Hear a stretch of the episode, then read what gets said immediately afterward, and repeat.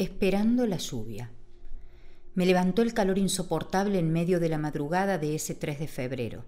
37 grados cuando me acosté y el vaso de agua con hielo que había dejado sobre la mesa de noche parecía un caldo en el que flotaban dos o tres bichitos de luz. La lluvia se hacía esperar en esas épocas estivales en la región y el polvillo y la sequía volvían estáticos los días en la cabaña. Me asomé por la ventana y casi todos dormían.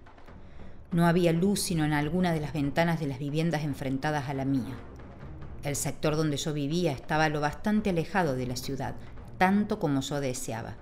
No me gustaban los ruidos, ni las concentraciones de gente, ni las carretas yendo y viniendo, mucho menos algún auto circulando por el lugar.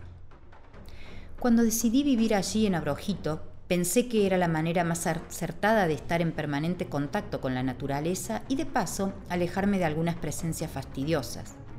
En realidad, no sé si las presencias eran fastidiosas o el fastidioso era yo. Pero me gustaba realmente la vida en la naturaleza. Por eso tomé aquel trabajo de guía en el sendero montañoso en las sierras de Aikel, ese pueblito perdido entre estrechos canales de agua y frondosa vegetación, lo que lo hacía perderse más. Abrojito quedaba a un kilómetro de Aikel y el trabajo me vino a la perfección. Seguí mirando por la ventana y empecé a observar las estrellas. Algunas titilaban con más brillo que otras. Quién sabe por qué, si supuestamente estaban hechas todas de lo mismo. Pero en fin, así era. Algunas brillaban más que otras. Intenté trazar líneas imaginarias mientras las miraba, tratando de formar algún objeto, alguna letra, o tratando de que el sueño volviera a visitarme. Necesitaba descansar, pero el calor no me dejaba. El calor y la imperiosa necesidad de ver intenciones de llover.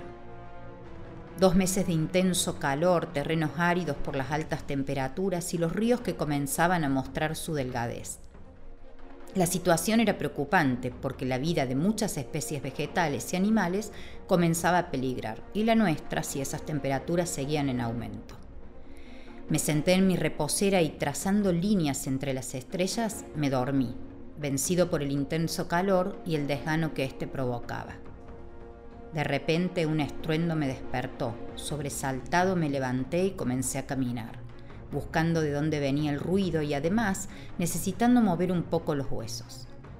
Caminé hasta llegar al río, donde se escuchaba solo el cántico de los grillos, el concierto de ranas croando en las piedras y la leve musiquita de la poca agua que corría. Seguí caminando y un flash llamó mi atención. Quería averiguar de dónde venía la luz y qué relación tenía con el ruido ensordecedor que se había escuchado.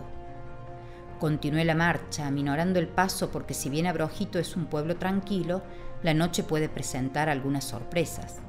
Algo asustado, con la garganta seca y un poco de temor, sentí de repente como una explosión, un terrible ruido que paralizó mi corazón, y junto con ese ruido una cascada de agua me bañaba entero. Otra vez la explosión y un láser azul que me iluminaba, y otra explosión más.